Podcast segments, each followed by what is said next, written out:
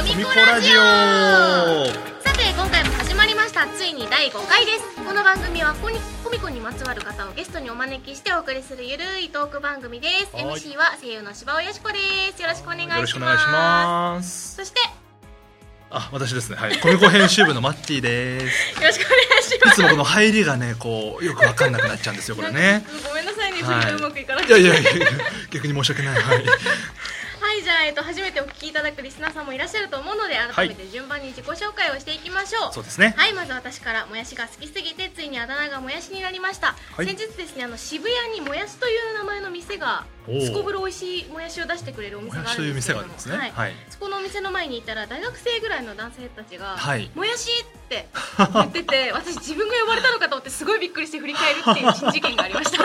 それ珍事件ですね。はい、そうなんですよ。はい皆さんもよかったらぜひお気軽にもやしちゃんとお呼びください。よろしくお願いします。よろしくお願いします。はい。で、えー私がはい。編集部で作家さんの担当しているマッティ、はい。えーですで私も今もやしさんの話とはい。同じようなことがあって、ははい。い、あの本屋さん回ってる時に、はい。こう「マッティ」って言われたんですよ。はい。でえ作家さん？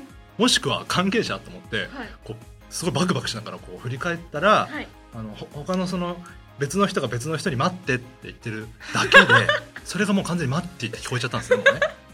もうねすごいすごいんですよすごいね今。すごい飛んでくる今。ちょっと今これお聞きいただいてる方に我々が何に笑ってるのかがあまり伝わってないと思うんですけど。私の話にあ笑ってるんじゃないんですよ、今ねあの向かいにいる方から消しゴムのカスを今回のねあのゲストから。投げ続けられるというゲストがあの私に対してこう消しゴムを投げてきてるんですね。ある？4つ被弾してます。教室じゃないんだから。4つ被弾してますねはい。はい、という2人でコミコラジオ各週金曜日に配信しておりますが、えっと、今回少し後ろ倒しなスケジュールとなっております、はい。えっと、今日ですね収録日が9月の29日金曜日に収録をしておりまして、はい。配信自体は10月の6日の金曜日の予定です、まはーいあ、1週間ちょっと後ろ倒しっていうことですね。そうですね。あはい。相変わらず緩いですね。いやーもうこのゆるさもね定着してきましたね。でも慣れてきましたね、はいだいぶ我々もね。はい、はい。番組へのメッセージゲストへの質問お悩み相談などなど何でも大丈夫です。ツイッターで「ハッシュタグカタカナコミコラジオ」で募集しております。ということで、はい。初めてコミコラジオを聞いてくださってる方もいると思うのでまずはコミコとはどういうものなのかマッティさん説明をお願いします。はーい、えーコミコはスマホで漫画やノベルがたくさん楽しめるサービスです。縦読みフルカラーのオリジナル作品が多数連載中でアニメや単行本や映画になった作品もあるのでぜひチェックしてみてください。はい皆さんよろしくお願いします、はいお願いしさます。てさてもうねあの冒頭からだいぶ存在感ありますのでもう早速ゲストの方をお呼びしましょう。そうですね。はい本日はですねなんと公式作家さんに来ていただいております、はい来てます。失格人間ハイジの野中薫さんです。野中さんよろしくお願いします。じゃあ野中さん自己紹介をお願いしまおす願いします。はい、えー毎週金曜日に、えー今週のかなでさんという漫画を描いてるトモランマ服部とバカバカ。単行本のね2巻が出てますんでね。皆さんぜひ買っていただきたいんですけど。もそれはチョモランマ服部さんです。あなたは野中薫。冷静になって。冷静になって。今ちょっときょとんとしてますね。そういうのは打ち合わせで言っといてもらっていいですか？大変失礼しました、はい。はい。謝罪。謝罪。はい。謝罪から始まる自己謝罪から始まる自己一紹介発目からちょっとうちはね受け内輪話にしちゃいますけど、そうですね。はい。えー失格人間ハイジを書いております。野中薫と申します。よろしくお願いします、よろしくお願いします。多分あの今のチョモさんチョモランマ服部さん、はいはい。ラジオ聞いてくださってると思うんですけど、はい。でも また野中やったかみたいな感じになるんじゃないですか？仲良しなんですね。仲良しですよねすごい。多分。さんあ多分。僕は友のこと大好きですけど友が僕のこと大好きかは知らない、おこれはそれあの池ロリの恋人さんも同じようなことをね。言ってましたね。ね皆さんはおっしゃってますねこれ。これはでも仲いいやつですね。仲いいやつです。間仲違いないです、うん。はい。そう思いたいな。そうです。そう思いたいな。はい。じゃあ野中さん今日はよろしくお願いします、はいよろしくお願いします野中さんはあの私があの担当もしておりましてそうなんですね。はい。なので今日はもう失格人間配置一色の、はい。ラジオにしたいなといいですね。思ってるので、はい。友安さんも気になることどんどんはい。野中さんに聞いてみてくだそさい。うですね。はい、はい。まずはあの200話突破ということでおめでとうございます。おめでとうございますありがとうございます。200話ってすごいですね。あの連載開始がえいつですか？えーと2013年2013年の10月11日にこう更新がうんうんうんすごい。されていたのでもう4年前。すごいですそうですね。ね4年前からもう連載していたっていうことになりますよね。あっという間に4年でしたね。ねはい。まず失格人間ハイジがどういう作品なのかっていうのをお二人にちょっとお伺いしたいんですけどなんかこうちょはい。っとあらすじみたいなのご説明をいただいてもいいですか？はいわかりました主人公のはい灰沢修司、はい。29歳、まあ、彼はあ小説家の夢を目指していたんですが、まあ、それにちょっと敗れてしまってですね、はい。で書店の契約社員として、まあ、今働いています。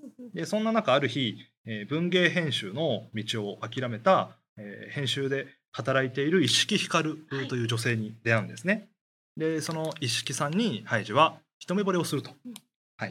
で彼女との距離を縮める中で出会った他のその仲間たち、えーライバルといったあの人たちに知ったあ激励されながらその一色さんと共にもう一度その小説家への道をお歩み歩んでいく青年の話になっています。うん。なるほど。はい、ありがとうございます。もうなんか100%マッティさんが喋ったみたいになってますけど。まあまあまあまああのあらすじは私が はい紹介をさせていただいて はいあり逆にがとうございます。そこからですね。はい野中さんに。からここからですね。はい。初期から連載されてる長期作品になるんですけれども、はい。これはあの何きっかけで書こうとされたとかってあるんですか？あそうですね。あー最初にそのコミコさんまだコミコっていう名前もはい。出来上がる前に、はい。その作作家募集作品募集はい。のこうメールを、まあ、いただきまして、まあ、こう依頼っていうのはコンペですかね。あでその時にこうじゃあ何か書こうと思いまして、でこうどういうの書こうかなってまあ思ったんですけども、まあ、自分が一番書きやすいテーマであったりだとか、うん今まで書いてきたテイストのものがで、まあ、勝負するのが一番いいかなって思いましてでそれであのいろいろ考えた結果、まあ、僕もあの書店経験があったのであ書店員の話にしようだとか、もともとこういうなんでしょうこう夢破れてがうんぬんだとか、うん。恋愛の話だったりとか、そういったものを書いてることがまあ多かったので、うん。じゃあ、えー失格人間ハイジは今まで自分がやってきたことを自分が持ってる材料をちょっと全部ぶつけるような形にしてみようとえ思った、ー。はい思って、えー書いたのが、えー、四角人間ハイジですね。なるほど、うんうん。えー、すごいなんか今いろいろしっくりきました。あしっくりきました。いろいろなんか書いてあることが結構リアルめというかなんか刺さる内容が多いなと思って読んでたので、はい。そういう経験が元になっているっていうのがあるんですね。うんうんなるほど。なんかあのハイジを書いてる中で4年間の思い出だったりとかそういうことってあるんですあっという間だったんですよね今思うと。おー4年間あっという間。うん、なんかそのいろんなことはあったはずなんですけども、はい。本当にあの婚姻やのことしというか気づいたら4年経ってて、うんうんうん。まあいろいろありすぎるっちゃありすぎるし、そうですね。うん。本当にだからこの4年間って、まあ、いろんなことやってコミコ以外のこともやったとは思うんですけども、ん。やっぱりずーっとそのハイジとコミコのことでずーっとそのことばっか考えてたうんうんうん4年間だったかもなっていう気がしますね。うん何やるにしてもこれはハイジでどう活かせるかなだとか。自分が何か遊びに行ったりだとか本読んだりテレビ見たりだとかしてもやっぱりずっとそのことばっか考えちゃったりとか、うんこれだったらコミコでどういう風にネタ使えるかなとか、はいはいはいはいうんずっとなんかコミココミコとハイジのことばっか考えてる4年間でしたね。作品愛がすごい。ちょっと密着した4年間だったっていうですね。ことですよね。うん。うんうんそうなんかいろいろ勉強できもできましたし、はい。やっはいぱ4年間やってきてこういろんなこと試したりももちろんしたんで、うん。なんかもっとできることあるなっていうのもまだ見える部分もありますし、うんうんもっと試したいこととかあの時やったことをもう一回今の自分でやってみたいなとか、うん。はい。そういうのもあったりしますね。うんうんへえ面白い。でそういうその中で今言ったその試行錯誤の中に、はい。あの野中さんの作品の特徴で縦スクロールをはいはい。演出をもうとにかくこう活用するっていう。一つの特徴があって、はい。で19話にそのこう凝縮したようなね、あえーものが、回があってですね、うんまあ、ハイジが主人公のハイジがその自分のこう人生というかねこうこれまでをちょっと振り返りつつっていう回なんですけどこうカメラのこうフィルムをこうちょっとモチーフにしていて、はい。でうちってその縦スクロールなんでこうスクロールしながら読んでいくんですけど、読んでいくと本当にそのフィルムをこう送ってるような形で見えるんですよ。面白い。でずっとフィルムで進んでいくんですけど、うん。最後はその現実軸のハイジにつながってっていう、演出になっていてう、んでその時まだ編集じゃない時にそれをはい。私読んだんですけど、はい。すごい作品あるなっていうふうに思って、でコミコってすすごいサービスだなってあの、まあ、今 編集だから言うとちょっとなんか変な感じになるんですけど、自画自賛しましたね。当時はね。当時は。でもその時はもう本当すごい作品ある。このサービスって新しいことすごいやってるなっていう。それもその失格人間排除の見どころの一つかなっていうのは思いますね。まだ担当はされてなかった時なんですね。本当一読者でしたねその頃は。はい。でもやっぱ読者として見てみてもやっぱり目に留まるようなはい、印象的なものだったんですね。今まで今まで見たことない漫画。うんうん、私もでもそれ思いました読んだ時、はい。うんうんうん。確かに。じゃあハイジを読んだことがない人にここが見どころだっていうところとかあります？今まさに言ってしまったんですが。縦スクロール？19は本当に必見です。19は必見。15話までは無料なので。そうですね。そっからこうレンタル券。はいはい。ちょっとお金も使いつつ 19話までまずは読んでほしいですね、うんうんうんうん。そしたら絶対ハイジ19はすごい気になりますね。夢中になること間違いなしだと思います、で19話以外にもそういう縦スクロールを使ったにうん。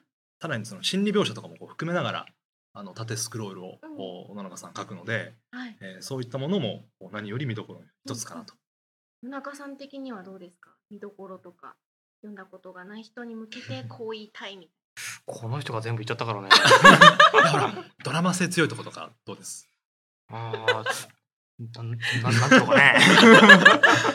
作家さんって結構あれですよね言いづらいですよね見どころとかねまあ自分の面白さを自分で説明するってちょっと恥ずかしいね。確かそうに、ね。そうそうそうまあ、自分でこう読者さんにこういう気持ちで読んでほしい書いてほしいとかで言うと、まあそのなんでしょうね。キャラキャラクターだったりにやっぱりこう感情移入して読め読んでほしいなみたいなのがあって、で主人公とそのヒロイン中心ではあるんですけどもいろんな脇役いっぱいまあ書いてるんですけども、あの主人公とかヒロイン見てあんまり感情移入できないなと思ってもいろんなあのキャラクターいっぱいいるんで、うんどこかしらにあの読者さんにとってこう自分が感情移入できるような、うん。こうどどのキャラクターどれかを追いかけていれば自分が主人公になれるんじゃないかなっていうようなそういう気持ちになっていただけるようになな気持ちでこう書いておりますので、うんもしあの、うんそうですねハイジやあの意識がちょっと違うかなと思っても他にもあのライバルのレイジだったりだとか、うんあのハイジの親友の加納だったりだとかいろんなキャラいますので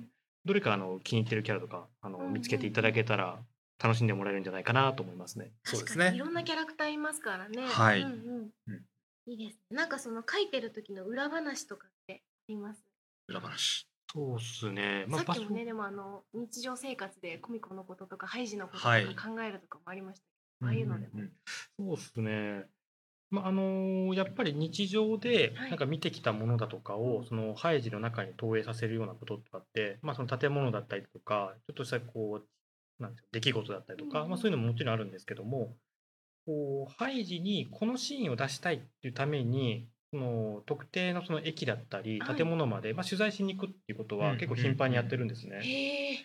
そうですよね。はい。例えばあの大阪編の話があったんですけども、はい。その時もあのちょうどお休みいただいた時だったので、うん個人的にちょっと行きたいのもあってあの大阪に行って、でその舞台になるような場所をうんちょっと写真いっぱい撮って、はい。で写真撮ってからあこの場所これだったらこのシーンこういうシーン作れるんじゃないかなって、そこで取材した場所でこう新しいシーンが生まれたりだとか、逆にこの建物のここでこのシーン描きたいからと思って。うん取材をしに行ったら建物が取り壊されちゃったとか 改直近でありましたよねありましたね。直近でありました。すごいびっくりしたんですよ。もう結構時間がないタイミングだったんですけど、はい。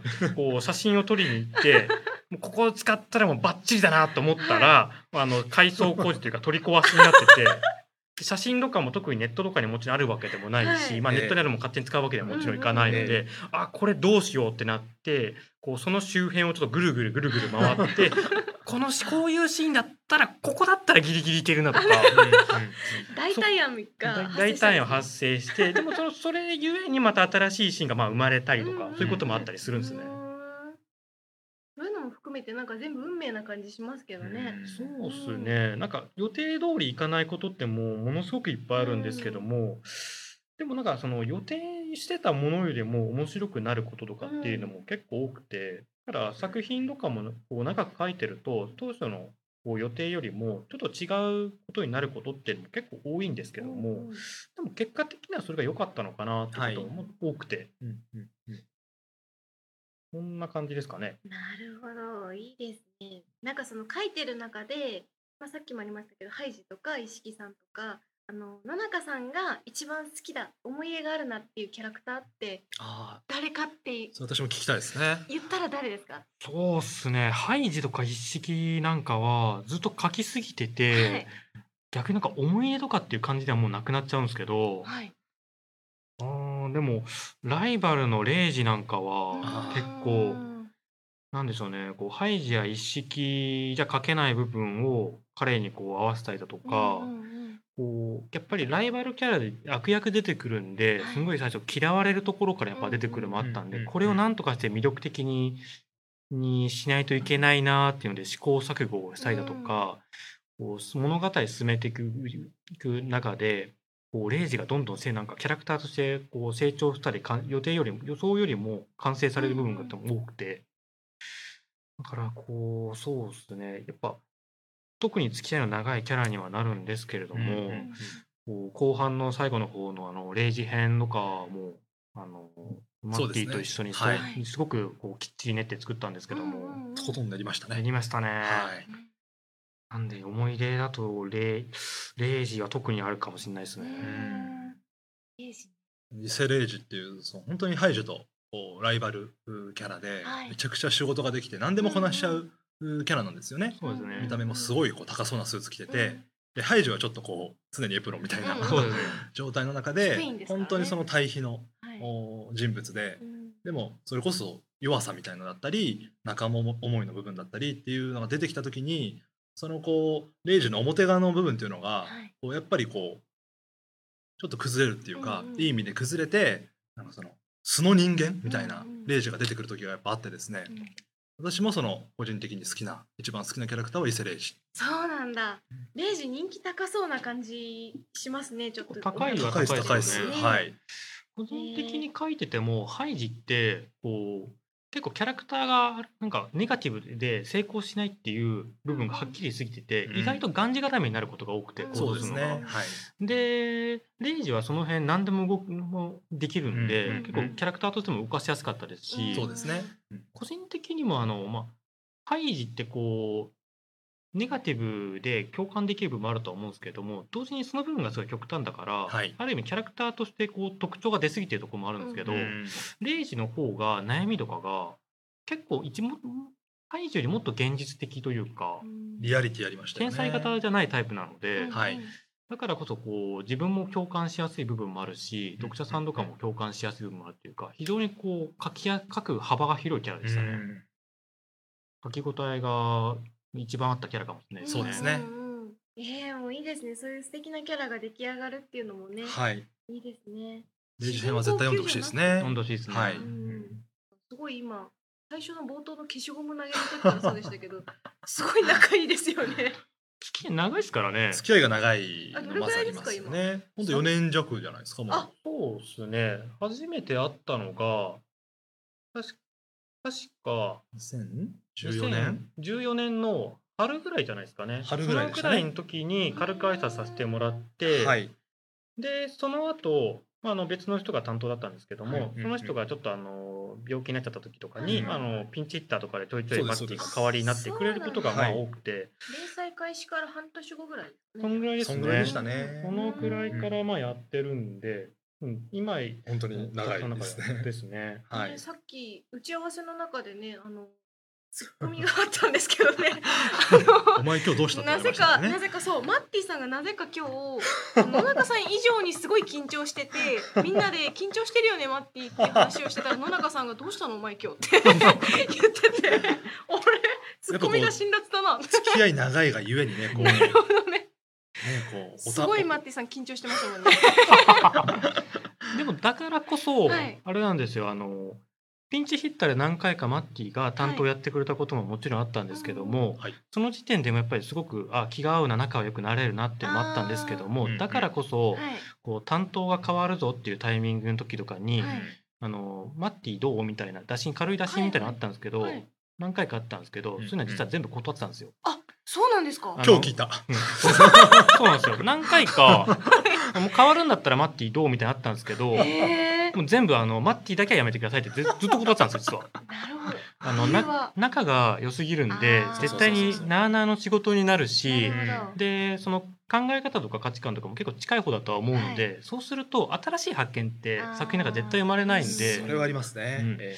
だからずっとあのもう担当じゃない時に本当に個人的に飲み行ったりとか、はい。そういうこともあったんですけども、はい。マッティが担当だけは良くないなってずっと思ってたんだけど まあ結構何年数経ってハイジも佳境になって、今だったらお互いいろいろやってきたし今だったらお互いいい仕事できるんじゃないかなと思って。でマッティに多分変わると思うけど大丈夫ってやった時にあぜひお願いしますって言って、うんうんうん。はい。なんかわかります。その自分に持ち得ない価値観とか持ってる方の方がね確かに作品としての刺激にもなりますからうね、うん。なるほど、でそれでまあ生まれたのが、まあ、ミキ編レイジ編とかなんで、もう本当クライマックスの方うのん3エピソード4エピソード4エピソードですよね。はい。えーそうなんですよ。そんな感じですね。ありがとうございます、うん。すごい貴重なお話を聞かせていただいて。はい。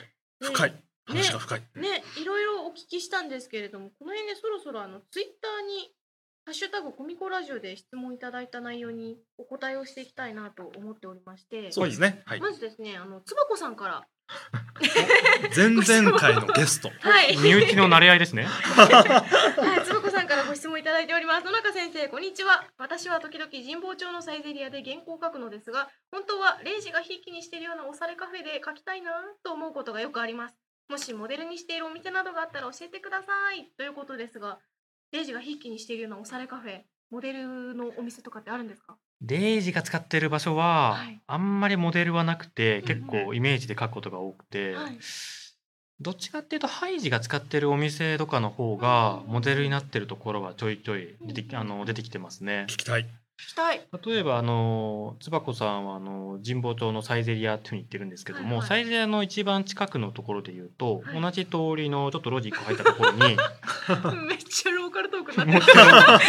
いいと思います。いいと思います。あのベーグルベーグルの裏なんですけどはい。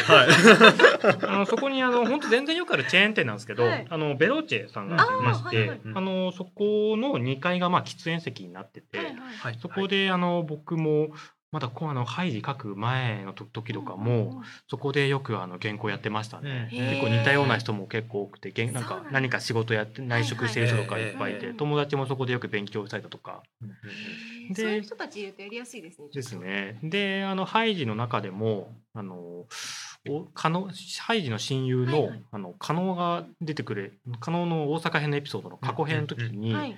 あのハイジとあの遭遇して、まあ、初めてハイジのことをハイザワじゃなくてハイジって呼ぶシーンのある喫茶店があるんですけど、そこがそのベローチェがモデルになってて。そうなんですね。そうなんですね。最近ちょっともう改装されちゃったんで全く同じ内装とかではもちろん全然ないんですけども、うんまあ、そこのイメージで書いてましたね。へえ。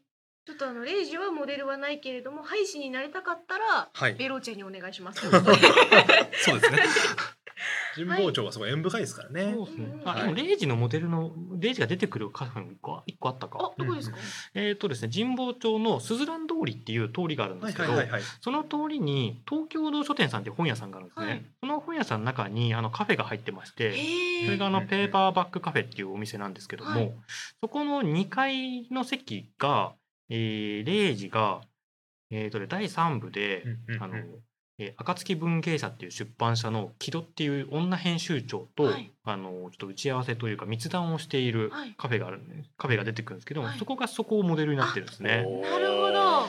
でそこのカフェはあの電源も使えますし、はい。w i f i もあのお店のお店の w i f i が使えるんで。はい。もうそういうちょっと仕事とかする用のビジネスマン向けみたいな感じのところがあるので一回あの打ち合わせで使ったこともあるんですけども、はい。そこですね。あはい。そこあそこ。あそこすごいあの静かだったりもするので落ち着いて作業するには、あのすごくいい場所なんじゃないかなと。あんまり大きくはないですけど。はい。東京堂書店さんの中にあるペーパーバックカフェ。はい。おすすめですなるほど。ね。じゃあ、ハイジになりたかったら神保町のベローチェ、レイジになりたかったら神保町の東京堂書店さんの中にあるペーパーバッグカフェによろしくお願いします。キャラクターのなんか格差がちょっとありますね。多分コーヒーの価格のの価格も多分2倍ぐらい違いますからね。ですよね。そんな気しますね。現実って感じしますね。は いはい、ありがとうございます。続いてですね、みっつんさんからご質問をいただいております。はい野中先生、柴よしこさん、こんにちは。こんにちは。ありがとうございます。じゃあ、野中先生の漫画の中にはよくタバコが出てくると思うのですが、タバコイコールかっこいいという認識が薄れた現代で、こういうキャラには、またはこういうシーンにはタバコを吸わせたいと思う法則などはあったりするのでしょうか？法則があるわけではないんですけども、はい。まあもともと僕がまあタバコ吸うのもそうですし、はいはい。あの趣味の同人誌とかでこうタバコテーマにした漫画描いたりすることもあってか、はいまあ、タバコのシーン描くっていうのは結構僕の中ではこう当たり前っていうかまあよく身近な日常な技法なんでですね。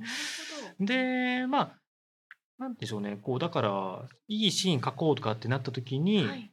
パッと思いつきやすいのはタバコを使った描写になりやすいなっていうのと、うんうんで、まあ、趣味でそのタバコのシーン漫画描いたりとかするのもそうなんですけどもこう、まあ、タバコとかってこうすごく印象とかもちろん今ってすごく悪かったりもすると思うんですけど、まあ、ハイジ全体もそうなんですけども読者さんが読んだ人があまり好きじゃないものだとかうん。知らないものだとかなんかそういったものをなんか敬遠したものをちょっとこう認めてもいいかなちょっと知ってみてもいいかなみたいなそういうきっかけになったらいいなっていう気持ちもあってだからタバコ書くシーンはできるだけかっこよく書いてなるほど。だから読者さんのコメントとかでタバコは嫌いだけどハイジのタバコのシーンは好きっていうのを見るとやっぱ嬉しいですね嬉。しいですね、それは。へえ。もちろんタバコ吸ってみんなとは言うつもりは全然ないんですけども、まあ、あの喫煙者に優しくしてくれると嬉しいなってちょっとありますよね。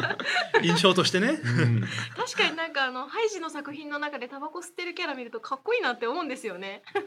いいシーンにちょうどかかってくるんですよね。使いやすいんですよね、はい小道具として。うんうんうん。うん、なるほど。というわけで特になんかこう意識されてるというわけではなく、まあ、日常生活の中でだったりとか大事なシーンでっていうので書いていただいているということが多いということでした。はいはい、ありがとうございますありが。とうございます。はい、さてそろそろですね終了の時間が近づいてまいりあっとました。いう間。あっという間。あら本当。ハイジうん漬け。体感的に10分ぐらいですよ。本当ね。はい、最後に告知などがありましたら、ぜひぜひお知らせをいただきたく、まず野中さん何かお知らせなどはございますか？はいえーそうですね、まあ、200は達成しまして、はいで、えーそれでですね本編の方、えー、四角人間ハイジ、えー、一応終了はしたんですけども、はい。えーまあ、ハイジと一式の物語が終わったというだけでまだ、えー番外編がちょっと続きます。うんうんでハイジ以外のですねそのキャラクターであのちょっとまだ掘り下げてないキャラちょっと掘り下げていくのがしばらくちょっと続きますので、はい。はいえーなんでまあハイジと一式の物語終わったならもういいかなって人もいると思うんですけども、はいあの最後まであのお付き合いいただけたら、うんあの必ずあの読んでよかったっていう気持ちにさせ,、うんうんあのさせたいと思ってと頑張っていこうかなと思ってますんで、最後までお付き合いいただけると幸いです。はい、はい番外編、皆さんもぜひぜひよろしくお願いします。楽しみにしていてくださいマッティさん、何かございますか？はい、あります。お、えー、まあ、ハイジがありますか？あります。はい。お願いします。ハイジはあの200話はいはい突破しまして、はいで今回あのなんでしょうねすごい飛んだ今あのはい。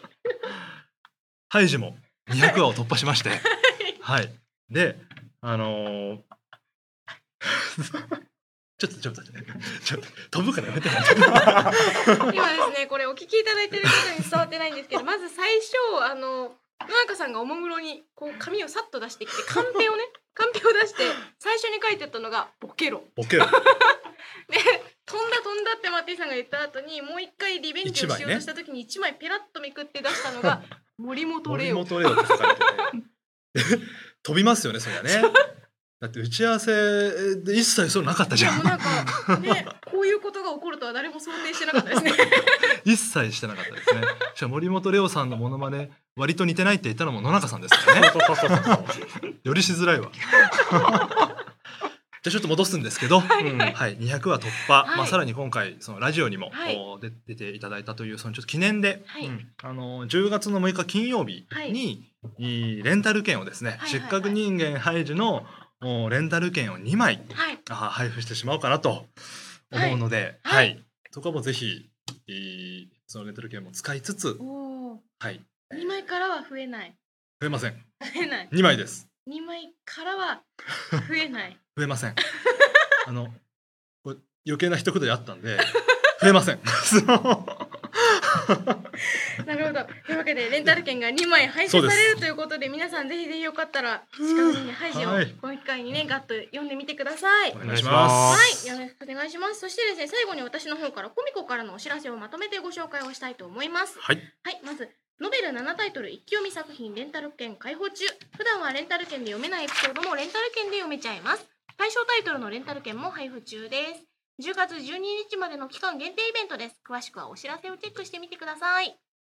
そしてですね、パステル家族第6巻が11月の10日に発売になります。ウェブサイン会もなんと開催されるので、詳細はお知らせをチェックしてみてください。はいあとはですね、1500万ダウンロード記念永久無料開放15作品が出揃いました。出揃いましたね。はい、はい。前回の放送から追加された分をご紹介をします。はい。まず、恋恋25話まで、はい。カカオ79%、24話まで、坊ちゃんとメイド25話まで、婚活は魔導書から25話まで、傷だらけの悪魔20話まで、イミテーション12話まで、隣の席の小林さん25話まで、ミイラの買い方25話までとなっております。この機会にぜひぜひ読んでみてください。お願いします。はい、最後にコミコラジオ次回はですね不定期の更新となりますので配信予定日やゲストなどが確定したら改めてコミコ公式ツイッターなどでお知らせをさせていただきます。皆さんぜひぜひツイッターもチェックしてみてください。お願いします。はい。ということであっという間でしたがエンディングの時間になりました。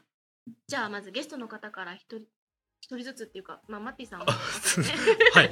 野中さんですね。はい。まずのの一人ずつって俺二人いたっけ？いないいない。野中とこれ薫みたねあいなこの構成台本にひ一言ずつもらうって書いてるんですけど私がなんか一人ずつって読んじゃったんですよねこれ。う あるある。一言お願いします。